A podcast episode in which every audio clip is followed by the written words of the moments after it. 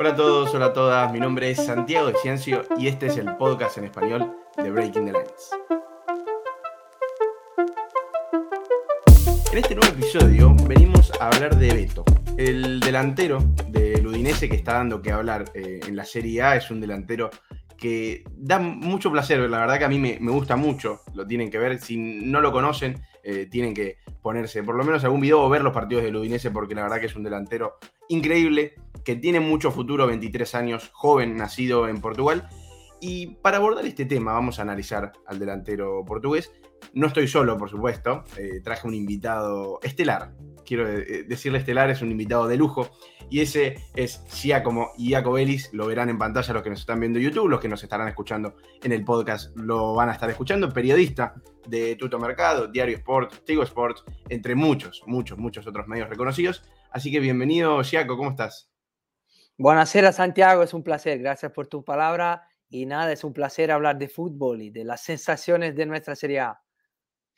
Sí, la verdad que te agradezco por haberte pasado. Siempre es un honor tener eh, periodistas y gente eh, que, sepa tanto y que pueda colaborar tanto con, nosotros, conmigo, desde un principio, estando eh, en estas grabaciones y en segundo ámbito a, la página, que la verdad que nos aporta un montón tener esta opinión de primera mano. Y, para todos los que estén escuchándonos o viéndonos, tienen que estar sorprendidos por el nivel de español de Siaco, que es impresionante, la verdad. La verdad que eh, habiendo vivido un año en Madrid y teniendo a la esposa chilena, esas dos cosas ayudan mucho, ¿no? A manejar bien el español. Así que cualquier oportunidad es bienvenida para hablarlo y para escribirlo, para practicarlo un poco más. Sí, sí, sí, la verdad que sí, te, felicito. Y bueno, nosotros venimos a hablar de un tema de estos que me gustan mucho a mí, que son, si bien la serie es, es una de las mejores ligas del mundo, pero estos temas no tan mainstream, como les solemos decir, de jugadores que quizás no sean tan conocidos, no sean conocidos por todos o solamente por aquellos que les guste mucho la Serie A o que les guste mucho el Udinese, que lo sigan, o aquellos portugueses también que lo tengan reconocido por el fútbol que brindó en su país. Bueno, para todos aquellos que, no lo conozcan, Beto es un delantero, delantero centro. Por su estatura lo van a conocer, un metro noventa y cuatro, es gigante. te voy a comentar algo, Chiaco, que no te, no te conté off the record, pero leyendo e investigando sobre él, en Portugal le solían decir el Haaland portugués. Imagínate por, por, su, por su portento físico, por su altura también. Tuvo una lastimosa salida del Portimonense de Portugal antes de llegar al Udinese, que él pidió públicamente, Giaco me va a ayudar con esta información, pero él pidió públicamente salir porque el Udinese estaba ofertando y él quería salir del equipo para encontrar una buena oportunidad en tanto la Serie A como algo que me contaste vos también de la, de la Liga Francesa, ¿no, Giaco? Sí, exacto, se puede confirmar esa información y fue muy curioso el fichaje de Beto Betuncal por el Udinese porque llegó el último día de trabajo y la verdad, quien te dice que conocía bien al jugador o miente o miente, porque era un jugador de esos que suele descubrir el Udinese, que tiene una red de scouts, de ojeadores en todo el mundo muy, muy buena al nivel de la del Atalanta, yo creo. Son los únicos dos clubes que tienen tanta potencia a nivel de scout, a nivel de ojeadores en el mundo, en Latinoamérica y en países como Portugal, eh, con eh, equipos no muy conocidos afuera, como el Portimonense en ese caso, que sin embargo pueden sacar afuera jugadores de, de gran nivel como está demostrando ser eh, Beto Betuncal. Beto Betuncal tenía dos ofertas importantes, la del Udinese y la del Bordeaux. De hecho, estaba a punto de fichar por el Bordeaux, por el club francés, que había presentado una oferta mejor tanto al jugador como al portimonense. Y finalmente, en las ultimísimas horas del último día de mercado, que acá la sesión cierra el 31 de agosto, llegó este anuncio, esta oficialidad de ese delantero que empezaba como el tercer, el cuarto delantero de la plantilla de, de Luca Gotti en el Udinese. Pero la verdad es que poco a poco Beto demostró poder ser no solo el titular de la serie de, del Udinese, sino también uno de los mejores titulares en la delantera de toda la Serie A. Y además las cifras de la operación, una sesión con obligación de compra de 10 millones, antes podían parecer eh, mucho, mucha pasta, mucho dinero, quizás demasiado para un jugador semi desconocido, abriendo eh, comillas, pero ahora parece muy poco para un jugador que si lo vendes a la Premier League, por ejemplo, eh, vas a ganar por lo menos el doble. Exacto, sí. Eh, y me quedo con eso que dijiste vos recién de los 10 millones que se veían antes cuando lo incorpora Udinese, capaz que parecía mucho para un jugador que era semi desconocido, pero a la hora de tener que vender a ese jugador ahora con la temporada que está teniendo, que para aquellos que no lo sepan, lleva 8 goles en 17 partidos, son 1.300 minutos aproximadamente con el Udinese en esta temporada. Él llegó, como dijo Giaco, en agosto, a, principios de esta temporada, o sea, a fines del mercado de pases, del último mercado de pases que sería de verano para ustedes, invernal para Argentina. Y mm, la verdad que sorprendió mucho, comenzó siendo de rotación desde su debut el 12 de septiembre, debutó contra la Spezia, y a partir del 26 de septiembre ya comenzó a ser titular y no paró, porque fue titular de a partir de ese momento todos los partidos que disputó y la verdad que está sorprendiendo mucho haciendo dupla con Gerard de Bulofeu, el, español. Eh, es un jugador que quiero, quiero que lo describamos un poco para aquel que no lo haya visto nunca, eh, Como dijimos, es un delantero muy físico, mide un metro 94, lo podrán ver en las imágenes y en la miniatura que tenemos en YouTube. Es un jugador muy grandote, con mucho portento físico. Pero hay algo que a mí me impresiona cada vez que lo veo, es un jugador que, a pesar de, de su portento, a pesar de su altura, a pesar de, capaz que uno lo ve y dice, es ese delantero referencia de área, del delantero antiguo que estaba en el área pescando, como se dice acá en Argentina, esperando que le llegue la pelota y empujarla al arco. Y, no es así, la verdad que es un jugador que se maneja muy bien de, eh, fuera del área, retrocede mucho a pedir la pelota, es muy rápido, muy rápido, y le sienta muy bien eh, correr con espacios. La verdad que jugar con espacios eh, por delante, la verdad que le sienta muy bien, ¿o no, Jaco?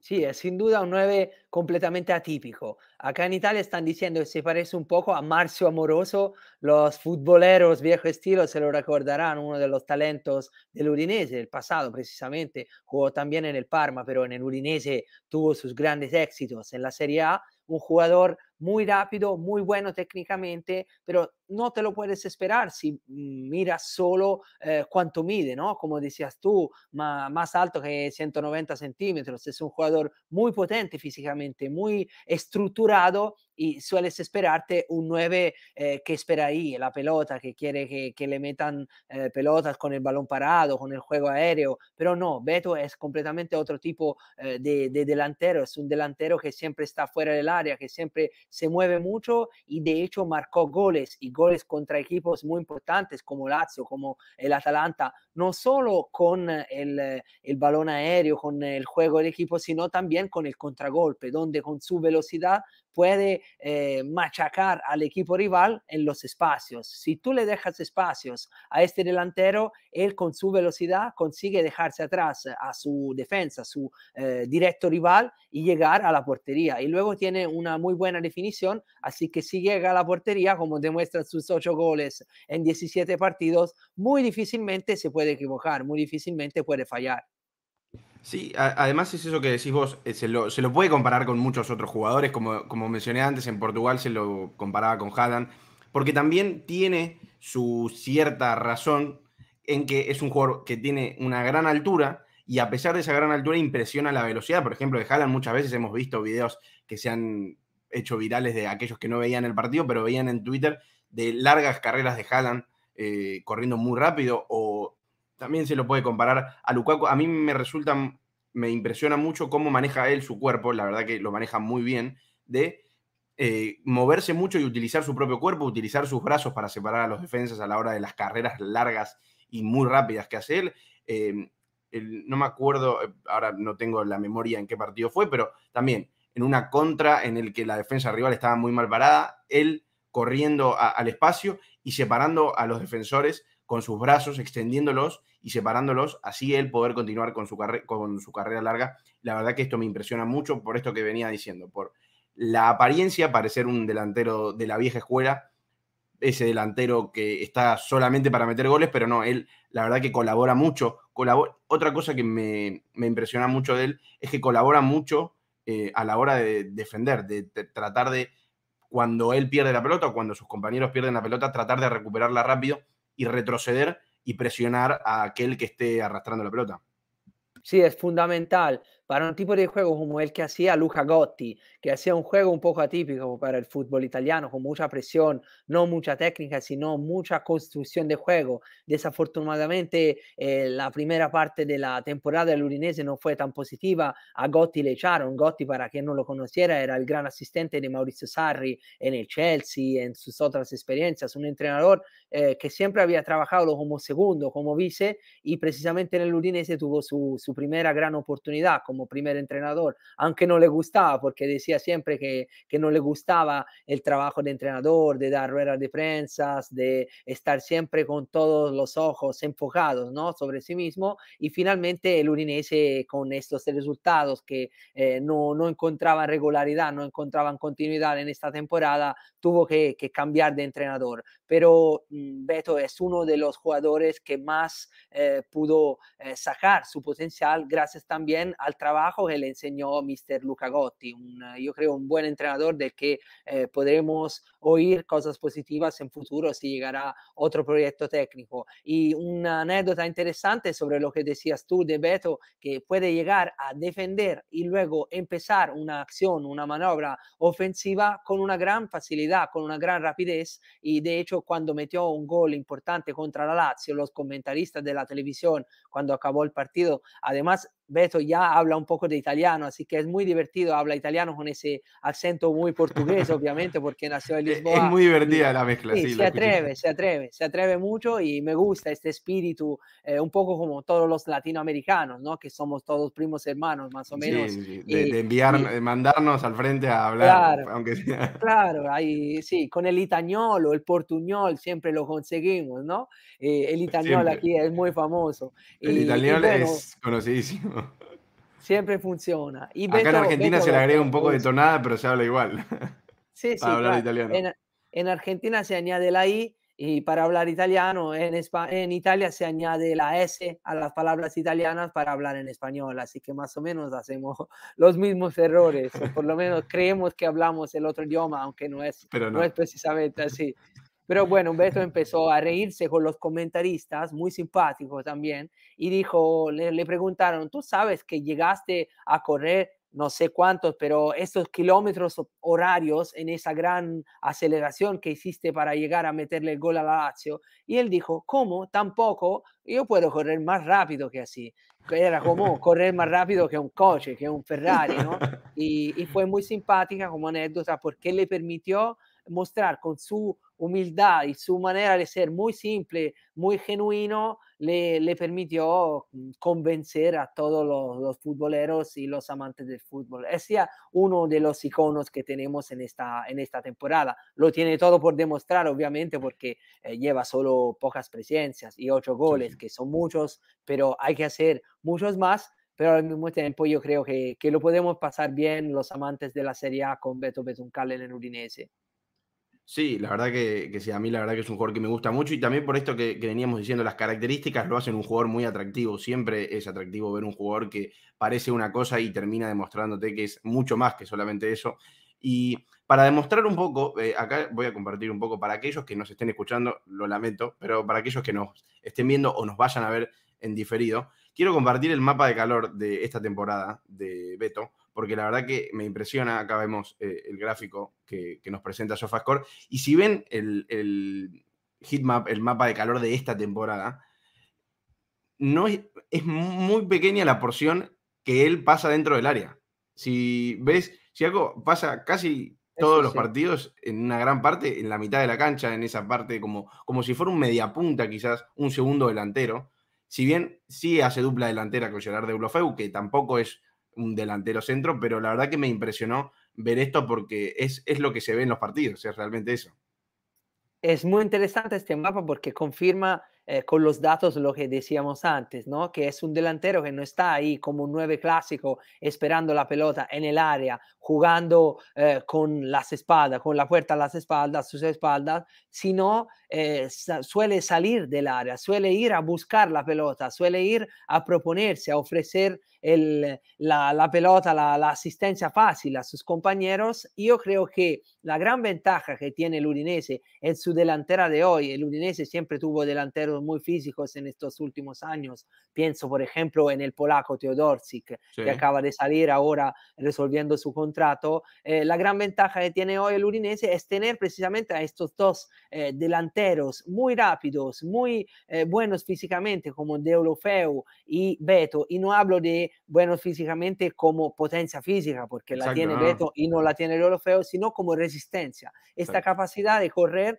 moverse y no dar puntos de referencia a las defensas rivales. Es muy difícil pararlos porque no te, no te dan un, un punto de referencia. No, y exactamente, y eso es lo que había mencionado antes, la referencia que nosotros podemos poner también con Lukaku, que en esas carreras largas, a pesar de ser jugadores muy grandotes, muy pesados, em, se saben mantener muy bien de pie, son muy fuertes y no en lo que decís vos de, ser grandes, sino fuertes físicamente, de dar mucha resistencia ante golpes o resistencia también de la propia defensa contraria. Así que en, estas largas carreras que pueden hacer tanto Eulofeu como Beto, se hacen fuertes y cuidan, cuidan mucho la pelota. La verdad que eh, eso es eh, realmente un, mérito enorme de, ambos, como un crecimiento para ambos, porque también de Eulofeu, si nos ponemos a hablar del delantero español, antes era más un extremo, ese tipo de extremo débil que solamente es más corredor, más del sprint rápido, y actualmente es un delantero muy fuerte, la verdad que, que hace muy buena resistencia hacia los defensores.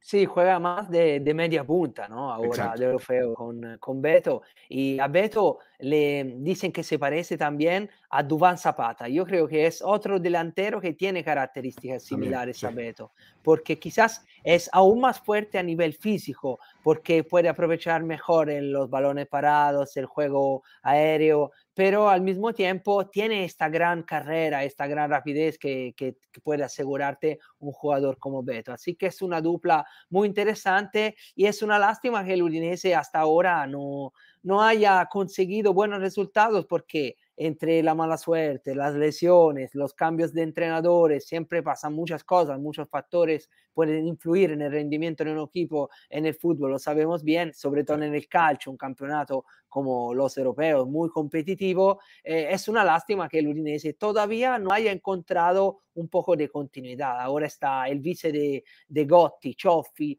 a ver cómo, cómo van los próximos partidos, pero seguramente están saliendo afuera eh, los numerosos talentos que siempre suele sacar el Udinese. No, no, hay que olvidar a los Vidal, eh, Sánchez, eh, el mismo Zelinski, jugadores que han marcado épocas en el fútbol italiano y europeo también. Sí, no, no, y justamente eh, me diste el puntapié para, para, lo que quería continuar yo, que era ver el futuro también, cómo vemos de cara a esta temporada, porque ya pasamos la primera mitad y quería saber, no sé cómo veis vos, eh, el, futuro del, tanto de Beto como del Udinese, pero principalmente basarnos en el Udinese, porque justamente vos recién estabas hablando de eso. También al principio de, este episodio vos mencionaste lo bien que se mueve en el mercado en, cuanto a los scouts y todo eso, porque ha tenido salidas eh, bastante importantes en el último tiempo, por ejemplo, en el último mercado, que fueron de dos jugadores argentinos, como lo eran Juan Muso, como lo son, Juan Muso y Rodrigo de Paul, que también me impresiona mucho en cuanto a lo que vos mencionabas de que se mueven muy bien en el mercado en cuanto a los scouts. Que si no, eran jugadores, perdón, eh, argentinos que, a ver, desde nuestra parte, de mi parte por lo menos, siendo argentinos, los conocía muy bien porque habían pasado recientemente por el fútbol argentino, pero quizás en el, en el mercado, en el ojo europeo, no estaban tantos, eh, no estaban tanto, perdón, y la verdad que lo de Muso fue impresionante. A partir de, de, su paso por el Udinese llegó a la selección argentina. Lo mismo de Rodrigo de Paul, acá en Racing, eh, en Racing Club de Avellaneda, para aquellos que no lo conozcan, el club de donde surgió Rodrigo de Paul. Él jugaba más como un mediapunta, un enlace, un número 10, como se lo conoce, el enganche, como se conoce acá en Argentina, y poco a poco fue retrasando su posición hasta ahora ser un mediocampista interior, un interior eh, en cualquiera de las posiciones que se puedan enfrentar ahí en el mediocampo, pero la verdad que se ha movido muy bien, ahora tiene jugadores, como dijiste vos, que lleva jugadores quizás no son tan reconocidos y a partir de, su adaptación, de, su desarrollo como jugadores, la verdad que terminan progresando mucho, algo similar a lo que pasa en Atalanta. Sí, seguramente. Es un equipo que tiene objetivos diferentes con respecto al Atalanta, pero que siempre suele trabajar muy bien en el mercado, eh, sobre todo el mercado extranjero, porque en Italia es muy difícil hoy fichar a un joven talento porque los, los grandes clubes o los clubes pequeños también te piden muchísimo dinero, muchísima pasta. Así que el Udinese, eh, así como el Atalanta, suelen siempre mirar para afuera y descubrir talentos como Beto o como el mismo Nahuel Molina. Nahuel Molina es un jugador que quizás en Argentina ya era conocido cuando llegó al Udinese, pero en Italia no tanta gente le conocía bien. O el mismo Nahuel Pérez. Lo, de, lo, mismo, de, bueno, Nahuel Pérez también está, pero lo de Nahuel Molina Lucero es impresionante porque él surgió de la cantera de Boca Juniors él sale a préstamo a Rosario Central, que es otro de los clubes eh, del fútbol argentino, vuelve y en Boca deciden no renovarle y ahí es cuando Udinese entra en acción y se lo lleva hacia Italia. Y además ahora es un lateral de la selección argentina. Eso significa que en Italia, claro, ha, aprendido mucho a defender en Italia y luego es un lateral muy ofensivo que se adapta muy bien al juego del Udinese en este caso o al juego de un equipo que quiere aprovechar a dos laterales que, que puedan ocupar toda la banda derecha en este caso. Neuen Pérez sí, jugaba ya en el Atleti, así que ya llegaba no jugó, tanto, sí no jugó, no jugó tanto, no jugó mucho, pero llegaba de un club importante, así que no fue una gran sorpresa, aunque él también está jugando bien. Y ahora el Udinese está fichando mucho en esta sesión de mercado invernal. Eh, fichó a Benkovic, va a fichar a Pablo Marí eh, del Arsenal y a ver qué pasa un poco con las salidas, pero eh, podemos confirmar. Salió Samir, que se fue al club siempre de la familia Pozzo, es un defensa que llegó a jugar en la selección brasileña y otro jugador salido así del fútbol semi desconocido, como, como siempre suele hacer el Udinese, ahora está en el Watford, pero podemos confirmar que Beto, nuestro gran protagonista del podcast de hoy, se quedará en el Udinese por lo menos hasta junio. Lo intentó el Milan, que estaba buscando un delantero, porque Ibra ya tiene su edad, Giroud tiene problemas físicos, el mismo Pellegrini, el joven que ficharon este verano del Monaco, eh, ha tenido otros problemas físicos, así que necesitaban y necesitan también un delantero, no sé si finalmente lo ficharán, pero sí que están buscando delanteros, pero le ofrecieron una sesión al Udinese obviamente el Udinese no, te deja, no se deja escapar a uno de sus mejores eh, jugadores cedidos. Lo intentó también la Fiorentina que busca a el heredero y eh, al vice Vlaovic, pero el Udinese le dijo que no, lo intentó el Eintracht de Frankfurt, de Francoforte, como decimos acá en Italia, lo intentó el mismo Bordeaux que ya lo había intentado en verano, pero el Udinese les dijo que no y lo podemos entender porque como decíamos antes, si eran 10, si serán 10 para rescatarle, para comprar su ficha, su pase del Portimonense, porque él tiene una sesión con obligación de compra, eh, sería una compra obligatoria al verificarse de algunas condiciones de goles, bonus, presencias que seguramente llegarán, se verificarán, se las va a cumplir seguramente y seguro que el Udinese cuando pagará esos 10 millones o tendrá ya una oferta de 20 o seguro que querrá hacerle hacer otra temporada en Udine para seguir creciendo y luego venderle a quizás 30 millones. Exacto. Sí, porque si, si va a un equipo de Premier League, mínimo 30 millones le puede llegar a sacar el Udinese. Se los paga hasta el Brighton, 30 eh, Exacto, millones. Exacto, sin problema, sin problema. Imagínate que el, Newcastle pagó 30 millones por Wood, el delantero del Barley, que que tiene 30 años. Sí, por eso pueden pagarla tranquilamente por un jugador de 23, 24 años. Y, yo creo que, bueno, justamente esto también se basa en eh, las necesidades que tiene el Udinese de escaparse un poco de la zona peligrosa de abajo. Así, no sé cómo lo ves vos en lo que queda de esta temporada el Udinese. Yo creo que lo conseguirá. El Udinese conseguirá mantener la categoría. Este puede ser el único objetivo de esta Serie A. Es una lástima porque el Udinese tiene una plantilla mejor que, que la, eh, que la competencia que está haciendo, que los objetivos por los que está luchando. Seguro que tiene una, plantilla mejor con respecto a los rivales directos para mantener la categoría, como la Salernitana, como Spezia, el Genoa, el Cagliari. El Udinese es un club que podría llegar en la mitad de la clasificación de la Serie A sin problema. No te digo luchar por Europa porque eh, este año tenemos una gran competencia, muchos equipos de, de gran nivel, eh, muchos equipos que han vuelto a tener el nivel que tuvieron hace algunos años, como la Fiorentina, así que el Udinese eh, finalmente acabará, yo creo, salvándose, manteniendo la categoría. No será fácil, pero más o menos en estos últimos periodos y partidos hemos visto que el Udinese está encontrando mm, más continuidad. Quizás como a veces puede pasar en el fútbol, echar al entrenador, que es siempre un poco el chivo expiatorio y siempre eh, pasan de él para cambiar las cosas, eh, quizás haber cambiado al entrenador mm, pudo ayudar al equipo a tener un empujón para, para dar algo más y entender que lo que habían hecho hasta ese momento no era suficiente. Sí, la verdad que, coincido plenamente. Yo creo que también se van a terminar salvando para que la gente eh, que, no lo sabía, si bien mm, se alejó, se pudo alejar un poquito de, esas posiciones de descenso. Actualmente está en el puesto número 14, está a cuatro posiciones del primer puesto de descenso que lo tiene el Cagliari.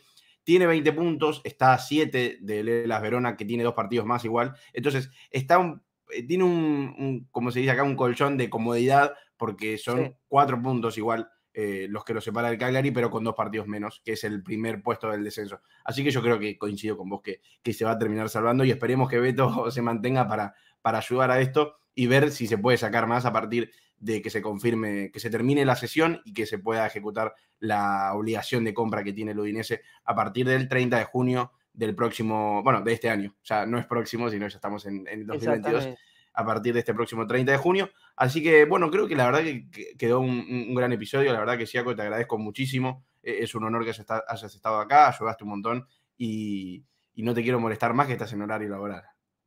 No, no, el placer es mío, es siempre un placer hablar de fútbol y nada, a disposición para cuando quieras hablar de, de otros talentos eh, más desconocidos, que es fácil hablar de Ibrahimovic, eh, de Pellegrini o de Vlaovic, pero hablar de los Beto es lo que nos gusta más, seguramente. Exacto, sí, es que ese, es también nuestro objetivo eh, como podcast, como página breakingthelines.com. Como saben todos, todo el contenido que hacemos en, en este podcast viene eh, linkeado, viene de la mano de los artículos que están en la página web, breakingthelines.com, donde pueden encontrar obviamente el análisis de Beto hecho por Vito Doria, que la verdad que me gustó mucho. Recuerden que todos los artículos están en inglés para aquellos que sepan inglés buenísimo, si no tienen la forma para traducir todas las páginas web, así que lo pueden hacer.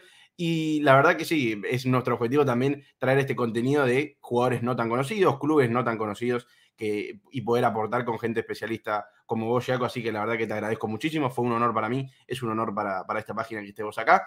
Y bueno, le agradezco a toda la gente. Recuerden que nos pueden seguir en Twitter como arroba BTLBid y también en nuestro podcast en Spotify, Apple Podcast y las plataformas digitales de podcast que les gusten. Rompiendo líneas nos llamamos nosotros Breaking the Lines en español. Así que les agradezco mucho a todos y nos estaremos viendo la próxima semana. Chau, chau.